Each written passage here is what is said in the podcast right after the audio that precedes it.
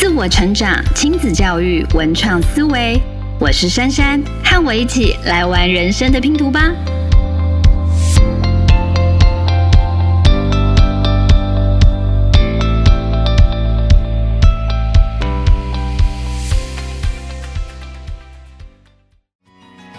Hello，大家好，我是珊珊，欢迎收听《珊珊女子》第二集的节目。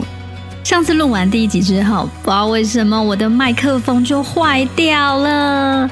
我上一集用的麦克风是跟我姐借的，哎，那只麦克风真的还蛮不错的，哎，是我姐之前她做音乐拿来录 vocal 用的，所以就非常的傻眼。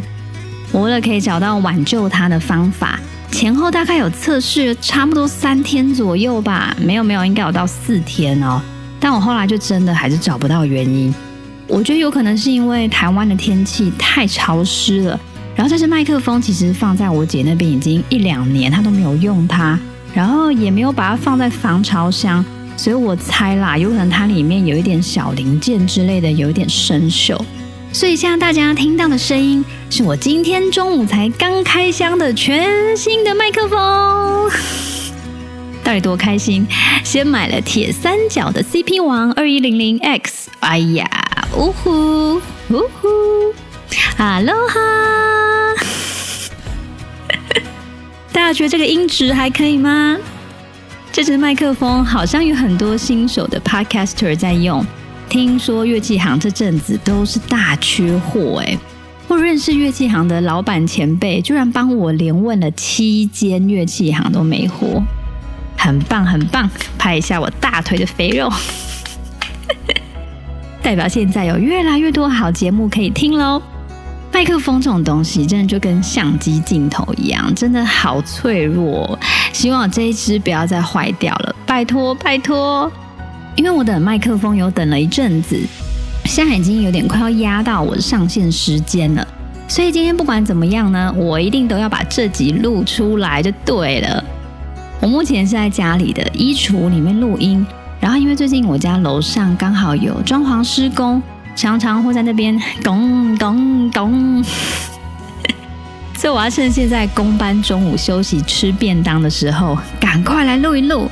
好了，所以真的不能再抬杠了，我们要立马进到正题，不然等一下如果工班开始动工，我们就不能聊了。待会要聊的节目内容，应该有先在 YouTube 上架了。假如你是属于那一种比较视觉型的人的话，真的很欢迎你到 YouTube 上面去看影片哦。YouTube 跟 Podcast 在制作上的时间真的还是有点差啦。Podcast 目前对我来说可能差不多半天或一天可以处理完，但是 YouTube 影片呢，以我目前的能力，最少最少也要接近四十个小时，几乎就是一整个礼拜的时间了。所以，假如有喜欢的话，还要拜托大家帮我订阅跟分享哦，耶！谢谢老板。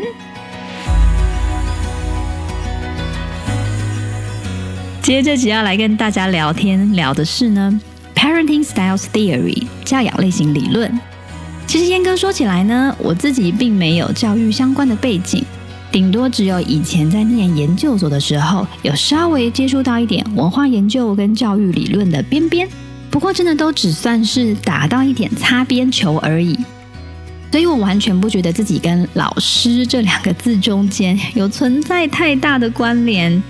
你可以把我当成是你其中的一个妈妈朋友好了，这样我会觉得很开心。当然，我也希望可以有更多的机会可以认识到你哟。那我们就先像朋友一样轻松的来聊一点妈妈经吧。说到教养类型理论，应该有很多爸妈之前就有听说过了。这个理论最开始是由美国的发展心理学家戴安娜·鲍姆林德在一九六零年代提出来的。最开始，鲍姆林德把父母亲的育儿风格归类成三种。到了一九八零年代的时候，有另外两个来自 Stanford 的学者，叫做麦克比跟马丁，又把这三种教养风格扩称成了四种。也就是现在大家广泛认知的鲍姆林德教养类型学，这四种类型的父母，我们如果把它从最专制到最放任下去排序好了，那分别就是最最最专制的专制型 （authoritarian），接下来呢是权威型 （authoritative），然后是宽容型 （permissive），最后是忽略型 （uninvolved）。根据专家学者的研究，权威型的父母是最容易养出最快乐也最成功的孩子的。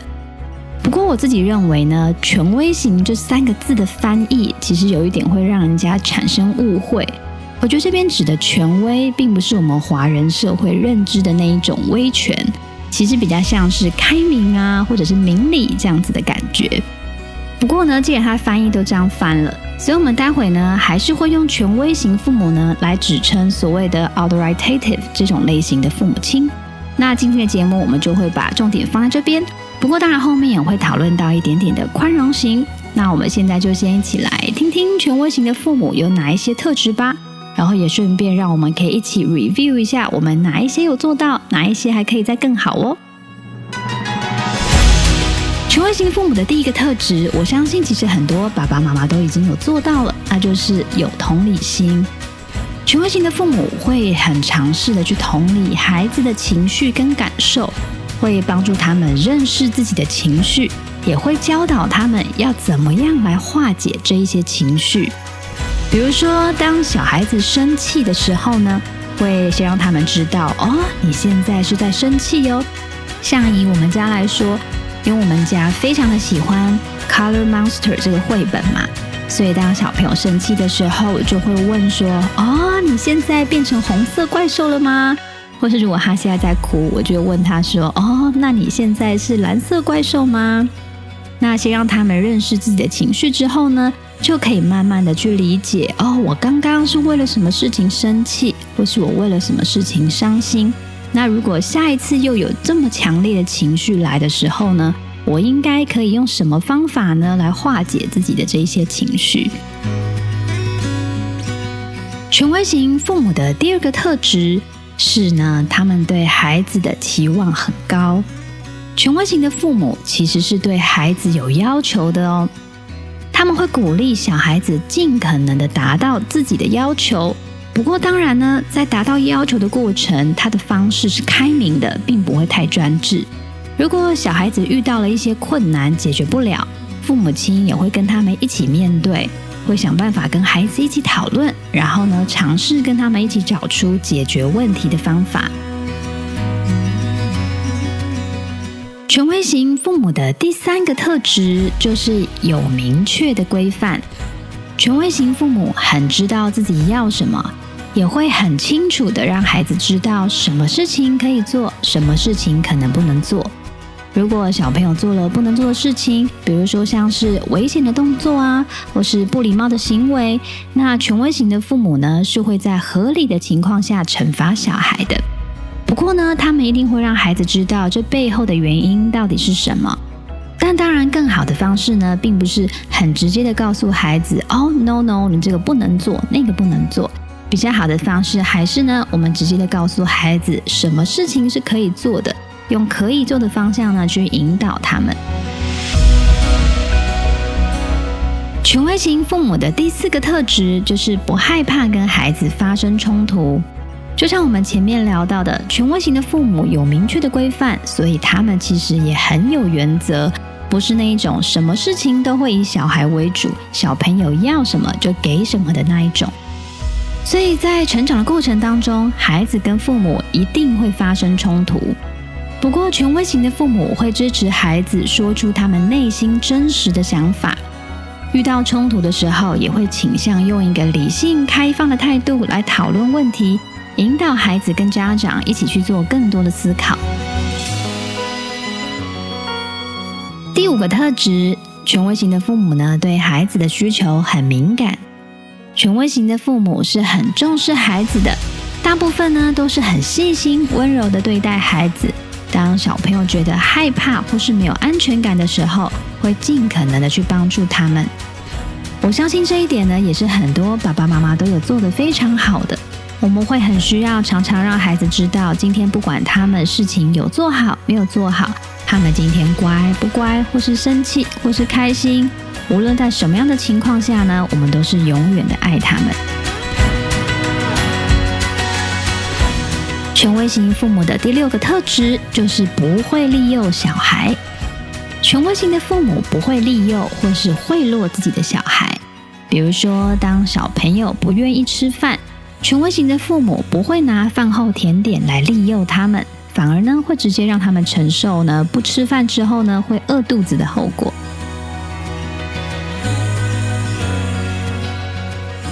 权威型父母的第七个特质，不会对小朋友大发雷霆。权威型的父母是很讲理的，大部分也都能处理好自己的情绪，很少会对孩子暴怒，也不会对小孩情绪勒索。其实鲍姆林德并没有在他的理论里面很明确的从第一点到第七点列出这些特质，这比较像是我自己在消化理解之后归纳出来的重点。不晓得大家有没有觉得这些特质听起来好像有点似曾相识？没错，我自己觉得这些特质呢，跟正向教养蛮接近的。正向教养现在真的非常的主流哦，应该几乎每一个爸爸妈妈都知道吧？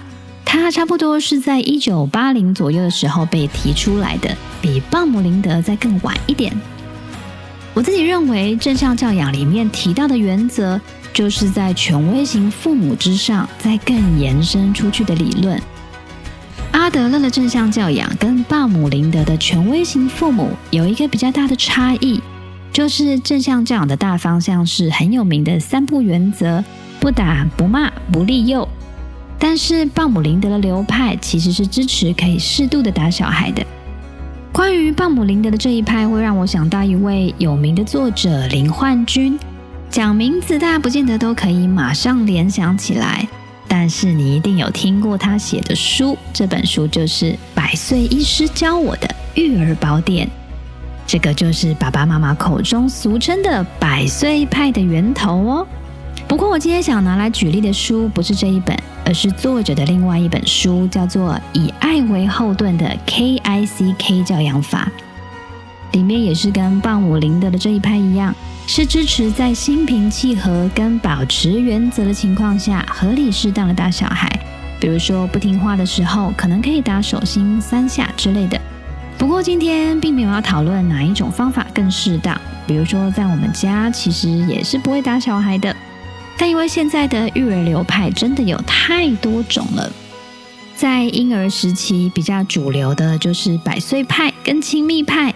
等大一点之后，开始会慢慢接触到玛利亚·蒙特梭利、阿德勒的正向教养，还有萨提尔的冰山理论等等的。以后如果有机会，会再来跟大家分享。我们先继续回到鲍姆林德吧。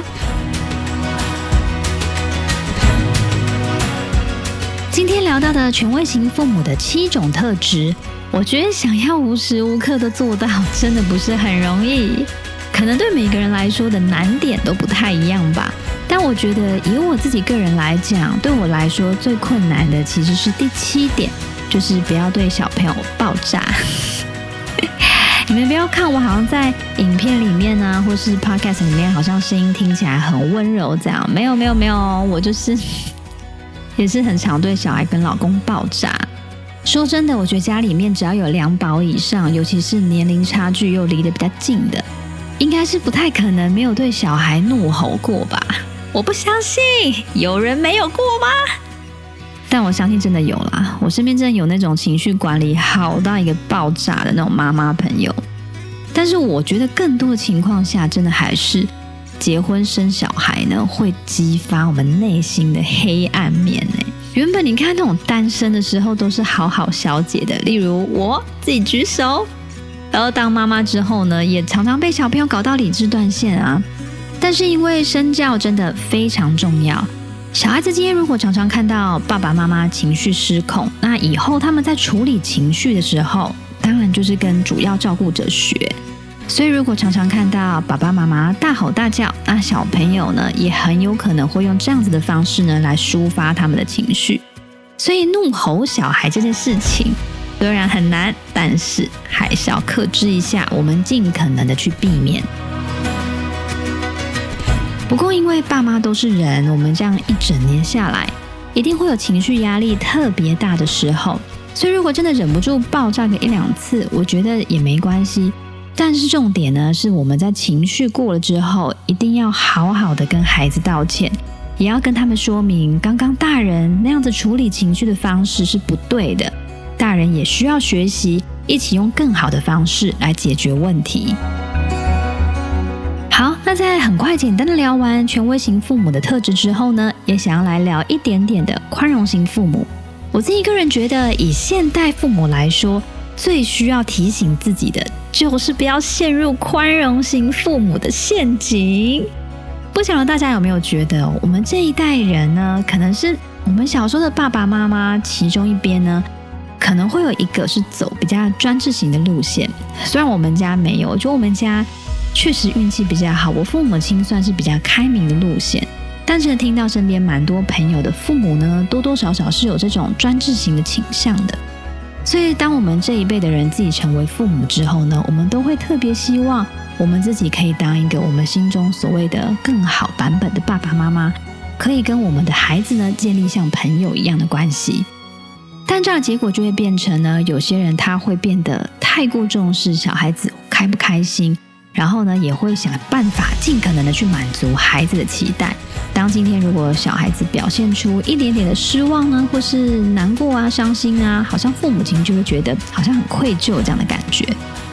不过这一块我也常提醒自己，真的真的要特别小心，因为尊重小孩跟宠爱小孩常常只有一线之隔，而且老实说，这个界限真的不好拿捏。假如我们今天什么事情都让小孩子自己去决定该怎么做，小孩子想干嘛就让他去干嘛，也很有可能会让我们一不小心就变成鲍姆林德所说的宽容型父母。宽容型父母 （permissive），有人把它称作是自由型 （libertarian） 或是溺爱型父母 （indulgent）。假如我们今天跟孩子的关系很亲密，但是对他们的要求不多，期望也不高，反而有可能会让小孩子在长大之后变得自制力比较差，或是在个性上比较自我中心，也有比较高的几率会让他们在人际关系上面遇到问题。但尊重跟宠爱之间的界限要怎么拿捏呢？我自己也时常有这个困扰，但我目前是这样理解的。举一个比较简单的例子来说，就是。如果今天小朋友想要吃零食，不想要吃正餐，或是呢还在车上一直哭啊，一直闹啊，说不想要坐安全气座啊，或者也有可能是到了百货公司，一直吵着说要买某个家里面明明就已经有的类似玩具。这个时候如果顺着他们，当然就是溺爱，不是尊重。或者是说，如果今天哭哭闹情绪，说他不想要去学校，不想去幼儿园。或者是不想去上原本已经跟爸爸妈妈答应好说好要去上的音乐课或是才艺课，这一些我也会觉得是家长需要坚持的。